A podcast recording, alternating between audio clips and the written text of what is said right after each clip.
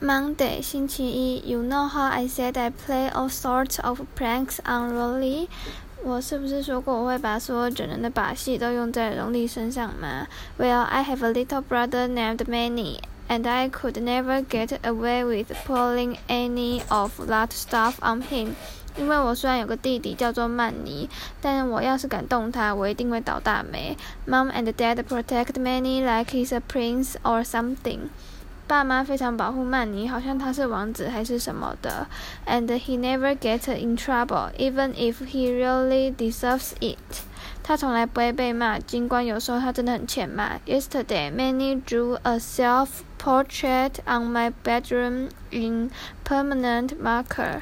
昨天，曼宁在我的房间门上用奇异笔画了一幅自画像。I thought Mom and Dad were really going to let him have it, but as usual, I was wrong.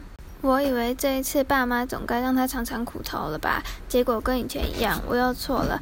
Oh, how oh. But the thing that bugs me the most about Manny is the nickname he has for me. 但是最让我不爽的是曼尼给我取的小名。When he was a baby, he couldn't pronounce brother, so he started calling me Bubby. 他很小的时候不会发“哥哥”这个字的音，所以就叫我 姑，and he still calls me that now, even though I keep trying to get mom and dad to make him stop.